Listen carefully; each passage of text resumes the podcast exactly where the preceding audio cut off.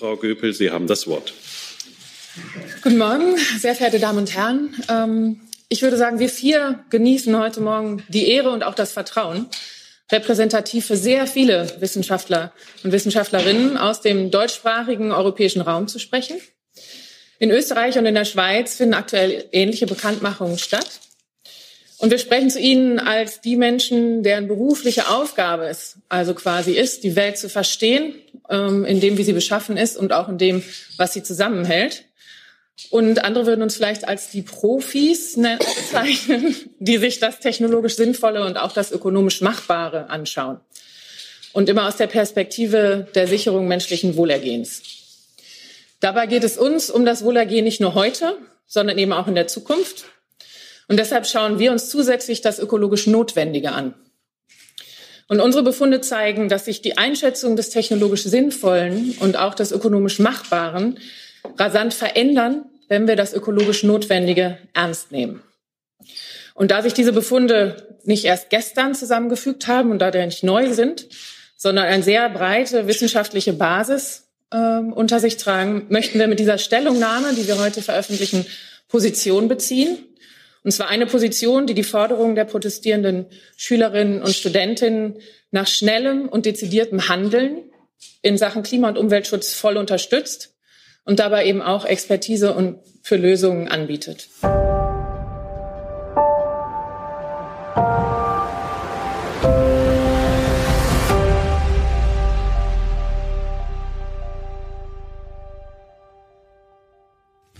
Vor ziemlich genau vier Jahren unterzeichneten Zehntausende WissenschaftlerInnen aus Deutschland, Österreich und der Schweiz eine Stellungnahme mit dem Titel Die Anliegen der demonstrierenden jungen Menschen sind berechtigt. Mit demonstrierenden jungen Menschen waren natürlich vor allem die Aktivistinnen und Aktivisten von Fridays for Future gemeint. Die Bewegung war damals selbst erst einige Wochen alt. Vier Jahre, das ist nun doch schon eine ganze Weile. Und für uns ist es damit höchste Zeit, auch im Podcast mal mit diesen demonstrierenden jungen Menschen zu sprechen. Zu den wohl prägendsten Personen innerhalb der Bewegung in Deutschland ähm, zählt zweifelsohne Luisa Neubauer. Sie hat schon die erste Fridays for Future Demo in Berlin mitorganisiert und kann die Entwicklung und den aktuellen Stand der Bewegung wie wahrscheinlich kaum jemand sonst einordnen. Neben ihrem Geografiestudium setzt sie sich in verschiedenen Gebieten für Klimagerechtigkeit ein und ist als Autorin tätig. Wir treffen sie heute in Dresden am Rande einer Lesung ihres neuen Buches, das den Titel Gegen die Ohnmacht trägt. Gemeinsam wollen wir darüber sprechen, auf welchen Ebenen Fridays for Future den Kampf für Klimagerechtigkeit heute, über vier Jahre nach der Gründung führt und welche Rolle die Zusammenarbeit mit WissenschaftlerInnen für die Bewegung spielt. Hi Luisa, freut mich sehr, dass du Zeit für uns hast. Hallo, guten Tag. Weißt du eigentlich noch, wie du dich gefühlt hast, als du von dieser Stellungnahme erfahren hast? Naja, in gewisser Weise war ich schon, wurde ich informiert, bevor es die Stellungnahme gab. Denn damals kamen WissenschaftlerInnen auf uns und mich zu und meinten, hallo, es ist so gut, was ihr macht und wir möchten uns gerne dazu äußern und jetzt sind wir völlig überwältigt, weil das Feedback so groß ist. Und damals ging es vor allem ganz konkret darum, dass dann diese Stellungnahme in einer Pressekonferenz vorgestellt wurde und ähm, da sozusagen schon die erste konkrete Frage war, wie macht man sowas? Wie stellt man sowas in der Bundespressekonferenz vor? Geht das überhaupt? Und da konnten wir dann direkt zusammenkommen und die Sachen machen. Das heißt, ähm, ich fühle mich sehr geehrt und bin sehr froh und dankbar, dass ich auch in dieser Geburtsstunde schon dabei sein darf. Und dann war das natürlich ein monumentaler Augenblick. Das ähm, gab es so bisher noch nicht, ähm, dass, dass sich eine solch geballte wissenschaftliche Kompetenz hinter eine, eine Bewegung stellt, dass es ja, ähm, das war in gewisser Weise einzigartig. Das ist es bis heute und das prägt ja sowohl auch ein wissenschaftliches Selbstverständnis, was daraus auch erwachsen ist. Also die Frage, was heißt Wissenschaft in der Klimakrise, aber das prägt eben auch das Selbstverständnis von der Bewegung, denn wir berufen uns immer und immer wieder eben auf die besten wissenschaftlichen Erkenntnisse. Wie die Zusammenarbeit zwischen Wissenschaft und Aktivismus ähm, genau aussieht, auch heute schauen wir uns gleich noch an. Schauen wir erstmal auf das Jahr 2023 bisher. Das ist ja noch gar nicht so alt, zweieinhalb Monate. Und in dieser Zeit ist schon einiges passiert. Was waren für dich so die drei wichtigsten hm, Momente bisher in diesem Jahr? Naja, wir sind dieses Jahr reingestürzt und sind sofort nach Lützerath in den Matsch. Das heißt, das Jahr hat schon sehr intensiv angefangen und da gab es ja, ich glaube, für viele ja auch ersichtlich einen ganz, einen ganz großen Zusammenprall von, von Politik und Zivilgesellschaft, von Profitinteressen, von RWE und einer Wissenschaft, die gesagt hat, Leute, eigentlich ist jetzt hier irgendwann, muss doch irgendwann mal Schluss sein. Und ähm, das heißt, das war sicherlich ein sehr, ja, ein sehr intensiver Moment. Und darüber hinaus, naja, dann ging es weiter. Dann haben wir in dieser extrem schmerzhaften, dieser schmerzhaften Phase eben diesen Kohleausstieg in Deutschland verhandeln müssen oder waren dabei, als er verhandelt wurde. Ähm, dann ging es weiter direkt zu den Fragen der Autobahn, was sicherlich auch ein sehr, sehr großes Thema war, wo wir zumindest Teilerfolge verbuchen können, dass eben nicht sang- und klanglos neue Autobahnen in Deutschland genehmigt wurden. Und jetzt ähm, sprechen wir uns zu einer Zeit, in der sowohl der neue, ähm, die Zusammenfassung vom IPCC wieder rauskommt, und gleichzeitig das ähm, Umweltbundesamt äh, erklärt hat, dass es mit den Emissionen unterm Strich tatsächlich immer noch äh, katastrophal in die falsche Richtung läuft. Das heißt, ja, das würde ich nochmal dazu ergänzen. Ja. War ein langes Jahr bisher, kann ich berichten. Auf jeden Fall. Ja. In deinem eigenen Podcast, dem 1,5 Grad Podcast, hast du geschildert, wie du mit deiner Jacke, die noch dreckig war, von Lützerath nach Davos gefahren bist in die Schweiz zum World Economic Forum. Und ähm, ja, dieses Ach, Bild. Stimmt, das war auch noch, das habe ich ganz vergessen. Genau. Ja, ja, dieses Bild stand für mich irgendwie mh, sehr symbolisch dafür, dass die, mh, dass die Klimabewegung und vor allen Dingen halt auch Fridays for Future mittlerweile einfach auf sehr vielen Ebenen präsent ist. Ähm, und dass Fridays for Future den, der, den fossilen Konzernen nicht mehr nur noch auf der Straße die Stirn bietet, sondern eben auch auf anderen Ebenen. Ähm, könntest du diese Ebenen einmal für uns schildern? Also auf welchen, was sind die wichtigsten ähm, Plattformen, auf denen Fridays for Future gerade wirkt? Mm, naja, im besten Fall eben auf allen, würde ich denken. Also ich meine, es gab ja eine lange Zeit und da hat man so eine Ökonische gebaut und da sollte sich die Ökologie reinstellen und alle, die das wichtig fanden, die mussten sich da selbst tummeln. Da durfte man sich nicht widersprechen, da musste man sich klein machen und es war vor allem immer irgendwie ein Zusatz. Das wäre man Bindestrich Ökologie.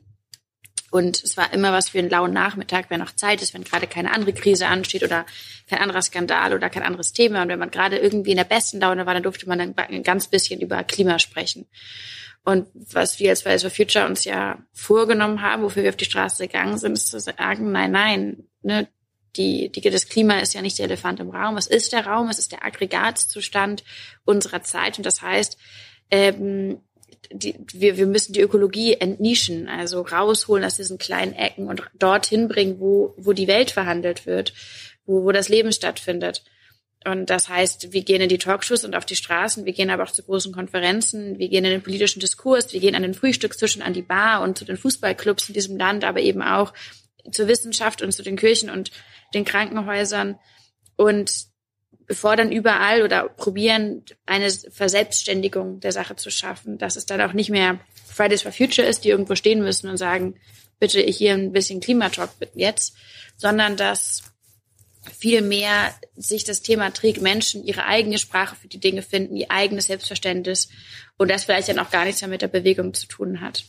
Ähm, ich glaube, das ist ein ganz wichtiger Punkt. Und dann stellen wir uns natürlich auch immer wieder die Frage, also zum Beispiel haben wir bei der Weltklimakonferenz diese große Frage gehabt, wie geht man damit um, wenn es eine Autokratie stattfindet? Das werden wir auch nächstes Jahr wieder oder dieses Jahr wieder haben, wenn die Weltklimakonferenz in Dubai stattfindet.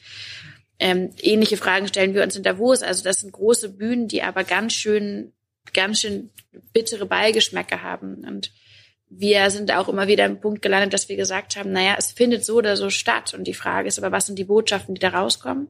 Und wenn wir die Gelegenheit haben, damit zu verhandeln, was diese Botschaften sind, dann machen wir das. Listen to the Science ist ja quasi seit Anbeginn eine der zentralen Forderungen von Fridays for Future. Wie wird diese Forderung dann in der Praxis umgesetzt? Also wie, äh, auf welchen Ebenen vielleicht, durch welche Kanäle findet die Zusammenarbeit mit WissenschaftlerInnen statt? Ich glaube, auf jedem erdenklichen Kanal. Und das ist das Wunderbare, dass wir ähm, einerseits, ich glaube, ein sehr wissenschaftliches Selbstverständnis von dem haben, was wir, was wir tun in unserer politischen Arbeit. Also, dass wir uns, sei es als, als Ortsgruppe von Fridays for Future oder irgendwie als, als Pressearbeitsgruppe oder auch diejenigen, die in irgendwelche Talkshows reingehen, dass wir uns ganz selbstverständlich auf Studien berufen, auf Reports, auf Berichte.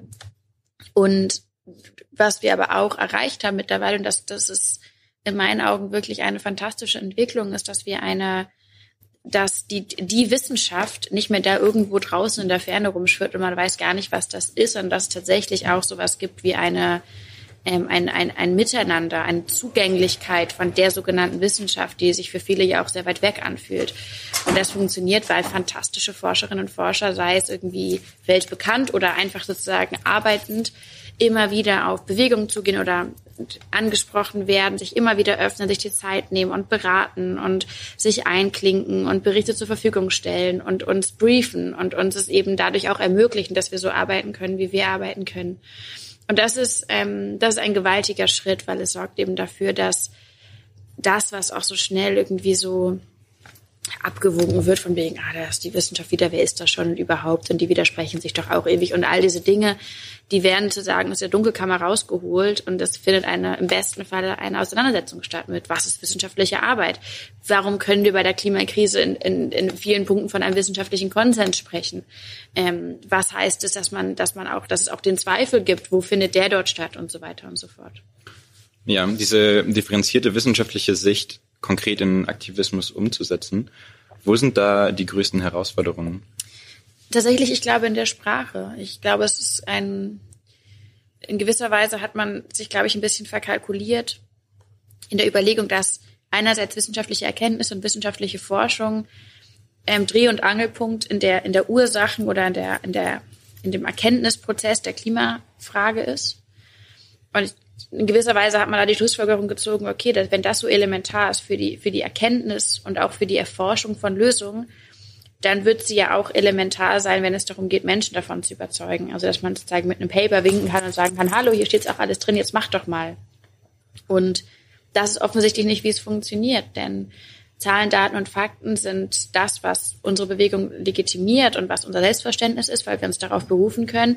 Ist es aber nicht das, was am Ende in den Köpfen der Menschen hängen bleibt. Das sind Bilder, das sind Geschichten, das sind Erzählungen, das sind, das ist, das ist Hoffnung, das ist Ermächtigung, das sind alte Dinge, die, die man sich nicht von einer Studie her organisieren kann, sondern die müssen auch gebaut werden. Und da glaube ich, ist es verlockend, sich es ein bisschen zu einfach zu machen, zu sagen, ja, wir nehmen die Studie, wir gehen damit irgendwo hin und hoffen, dass was passiert. Aber wir stellen überall fest, jeden Tag die bestinformiertesten Menschen können immer wieder katastrophale Entscheidungen treffen, ähm, wieder besseren Wissens. Und in gewisser Weise, glaube ich, kann man sich fast ein Beispiel nehmen an der fossilen Industrie, und an, an den fossilen ähm, Konzernen, die sind nicht losgezogen und haben probieren mit Zahlen, Daten und Fakten Menschen davon zu überzeugen, dass sie sich ein neues Auto kaufen. Nein, die haben Milliarden Euro in schöne Bilder gesteckt und die Erzählung von der Freiheit, die dann, die dann entsteht, wenn wir den Roadtrip machen, von den wahnsinnig gut ausgeleuchteten kleinen Clips, wie die schönen Autos die Kurvenstraßen längs fahren. Da finden keine Zahlen, Daten und Fakten statt, da findet keine Forschung statt, da findet ähm, ein Gefühl statt und das ist, glaube ich, der Moment, wo es eben Bewegung braucht. Ja. Ist das auch das Moment, was einerseits höchst ausgebildete Forscherinnen und Forscher und GrundschülerInnen, MittelstufenschülerInnen äh, in einer Sache vereinen kann? Oder braucht es da noch mehr als, als irgendwie ähm, ja, das gemeinsame Narrativ? Wie schafft es Fridays for Future, inklusiv zu bleiben? Nee, es gibt eine, es ist, es ist ähm, zunehmend herausfordernd. Einerseits, weil das sozusagen der, der Wissensstandard so weit auseinanderschnellt mittlerweile. Also Menschen, die gestern festgestellt haben, es gibt sowas wie die Umwelt und Menschen, die seit 50 Jahren irgendwie ähm, den Club of Rome zitieren. Das gibt es auf der einen Seite, da, da geht viel auseinander und es ist schwer, diese Brücken noch zu spannen. Auf der anderen Seite werden auch die Klimadebatten komplexer, weil die, die Prozesse, in denen wir sind, komplexer werden. Vor vier Jahren mussten wir sozusagen mit einer Million Menschen auf die Straße gehen, damit irgendein Minister im Halbschlaf mal Klima flüstert. Und mittlerweile geht es ganz konkret um die Frage, wie funktioniert ein Subventionsabbau? Wie kann es, wie kann ein äh, Fernverkehrsnetz nachhaltig funktionieren? Wie, wie interagieren diese Dinge auf europäischer Ebene? Das heißt, wir sind auch in einer, einer politischen Diskussion natürlich woanders mittlerweile. Gott sei Dank. Ähm, und das ist, ähm, das stellt Herausforderungen. Auf der anderen Seite denke ich, naja, also das können wir erstmal hinnehmen, das ist, das ist erstmal komplex. Wir sind aber auch viel mehr geworden. Und es muss nicht die eine Erzählung geben, die alle Menschen gleichermaßen abholt. Und es muss nicht die eine Bewegung geben, die alle Menschen anspricht. Quatsch. Es muss auch nicht den Fakt geben oder das Event oder das Gefühl, was gleichermaßen wirkt, sondern wenn wir sagen, wir gehen in die Breite, wir nehmen den Raum ein, der ja schon ohnehin eingenommen ist von der Klimafrage und wir besetzen das entsprechend, dann glaube ich, braucht es den Mut zur Vielfalt und ähm, die Erkenntnis davon, dass es alles braucht, von einem großen Nerdy Talk auf hohem Niveau und den sozusagen den freundlichen ähm, Klima ähm, Klima Mainstream, in dem sozusagen in, in kleinen in kleinen ähm, verköstigenden äh, sagen Nachtischhäppchen die Klimakrise transportiert wird. Ja, kann man oder muss man vielleicht sogar hier auch von gegenseitiger Wertschätzung sprechen? Also ich zum Beispiel ähm, weiß noch damals, dass diese Stellungnahme erschienen ist, ähm, war ich auch noch bei, bei Fridays for Future in Aachen sehr aktiv. Und ich habe mich auf einmal super aufgewertet gefühlt. Und das war wirklich ein, ein sehr starkes Gefühl der Wertschätzung, was ich dann eben ähm, aus dieser Stellungnahme und eben aus dem Feedback der Wissenschaftlerinnen und Wissenschaftler ja, gezogen. Phänomenal. Das ist total richtig. Und ich glaube auch in gewisser Weise hat das ganz viel dazu beigetragen, dass diese Generationensituation sich so verschoben hat, dass man das war jetzt, als diese Stellungnahme rauskam, wurde ewig gesagt, das sind die Jungen gegen die Alten, was, was lustig ist in gewisser Weise, denn den Generationskonflikt oder so eine Art Generationenkonflikt, den man da aufmachen wollte, der ging jetzt nicht so richtig von den Jungen aus in meiner Wahrnehmung. Wir Jungen haben gesagt, Leute, wir haben da ein Problem und wir glauben, dass ihr dafür verantwortlich seid. Und der Konflikt ist aber erst dann entstanden, als genau diese verantwortlichen Positionen, äh, Generation und deren prominenten politischen Vertreter gesagt haben, ähm, was habt ihr schon für eine Ahnung, geht wieder in die Schule.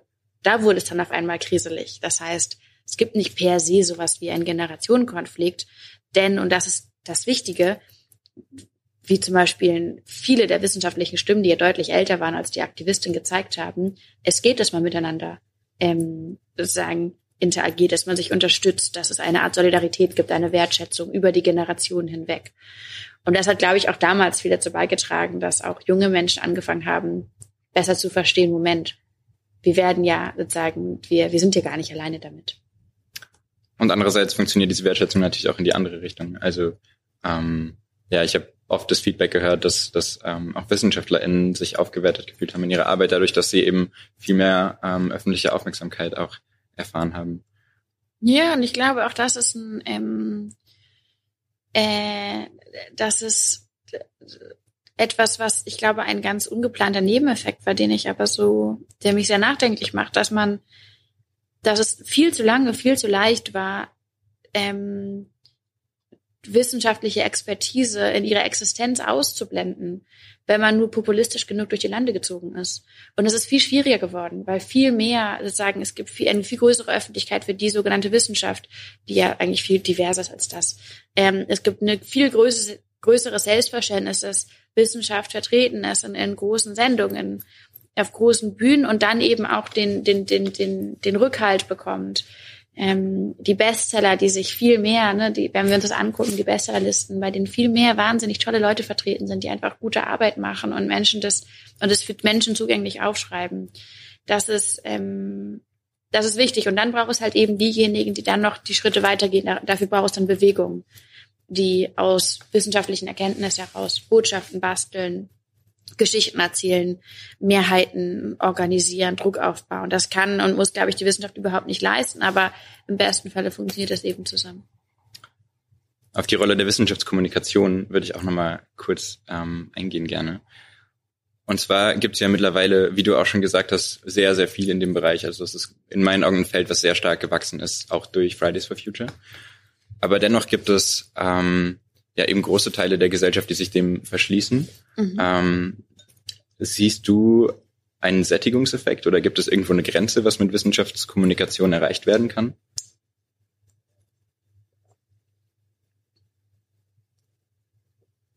Boah, das ist eine gute Frage. Ähm,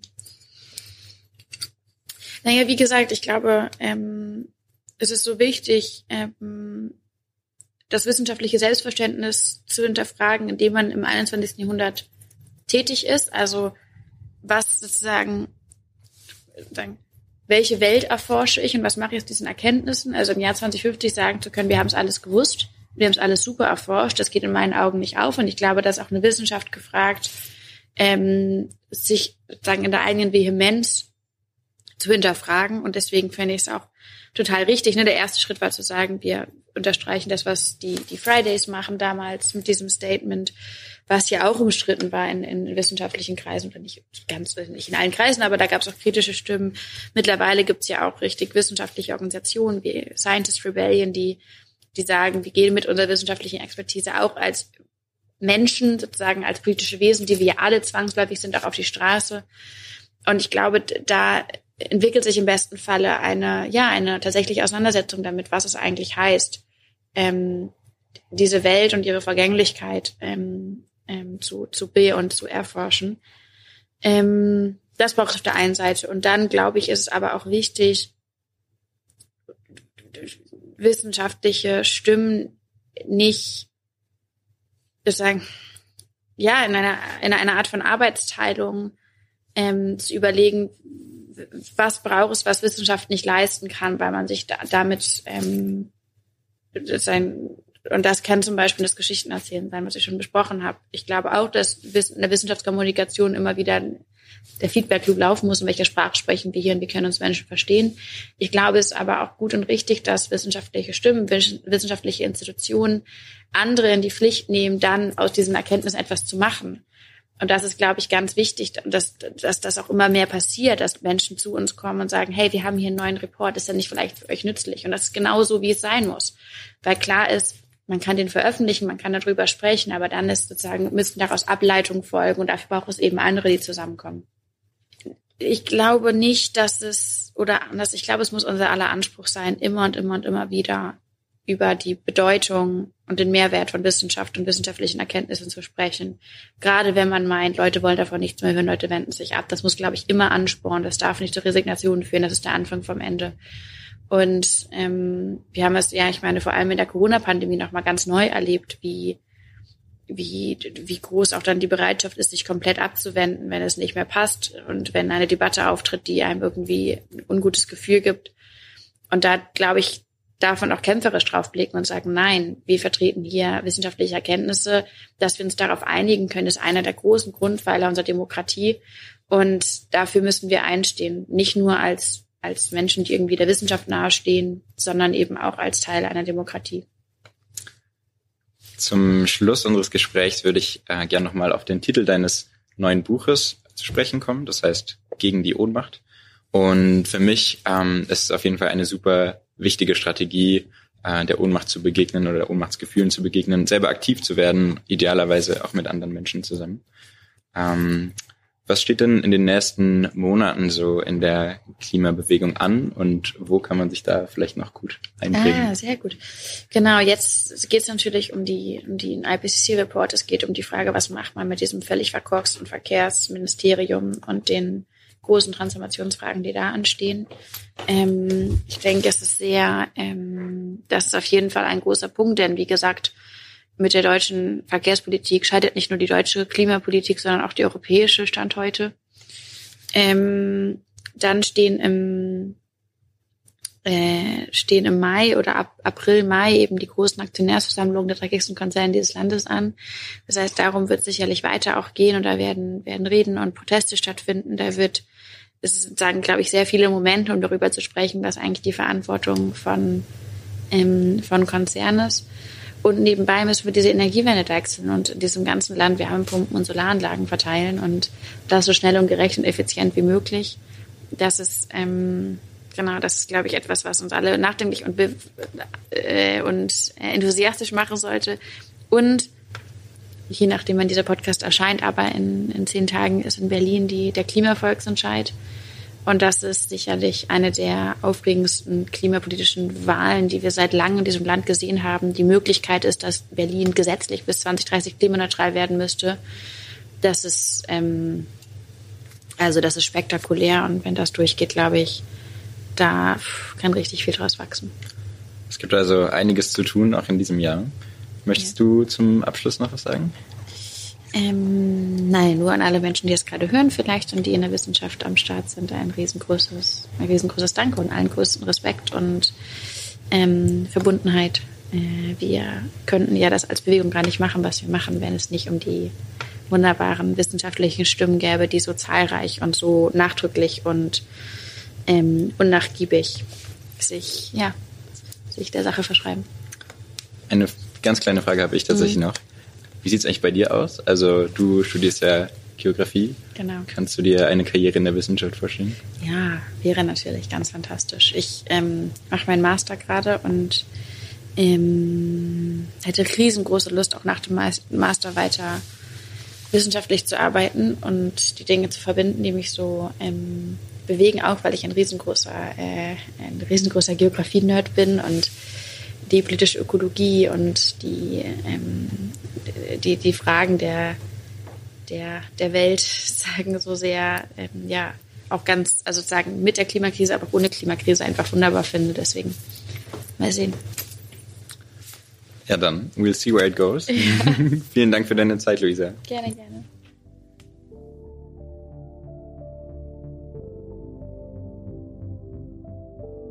Enden möchten wir diese Folge noch mit einem kleinen Hinweis im Namen der Scientists for Future.